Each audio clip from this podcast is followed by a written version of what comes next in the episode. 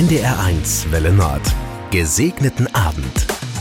Gib Frieden, Herr, gib Frieden. Die Welt nimmt schlimmen Lauf. Im gerade zu Ende gegangenen Jahr stimmte das nur allzu oft. Eine Welt aus den Fugen. Krieg und Terror, Brände und Fluten, Zank und Streit. Überall lief es schlimm, und nichts und niemand stoppte das. An Frieden war weder auf den Schlachtfeldern zu denken, noch in den Redeschlachten.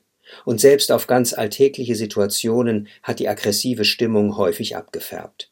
Im Straßenverkehr, an der Supermarktkasse, in Bundestagsdebatten, bei Talkshows und in den Kommentaren im Netz, überall waren oft viele voller Zorn und sofort auf Zinne. Das Unrecht geht im Schwange, wer stark ist, der gewinnt. Es könnte das Motto vieler trauriger und schockierender Ereignisse des vergangenen Jahres sein. Was da unsere unfriedliche Welt so treffend beschreibt, sind Verse aus einem Gesangbuchlied des Theologen Jürgen Henkis aus dem Jahr 1980. Henkis war Pastor und Hochschullehrer, schrieb Kirchenlieder und hat weit über 100 aus anderen Sprachen übersetzt. Sein Lied ist Klage und Bitte zugleich. Gib Frieden, Herr, wir bitten, die Erde wartet sehr, es wird so viel gelitten, die Furcht wächst mehr und mehr. Ja, das trifft es.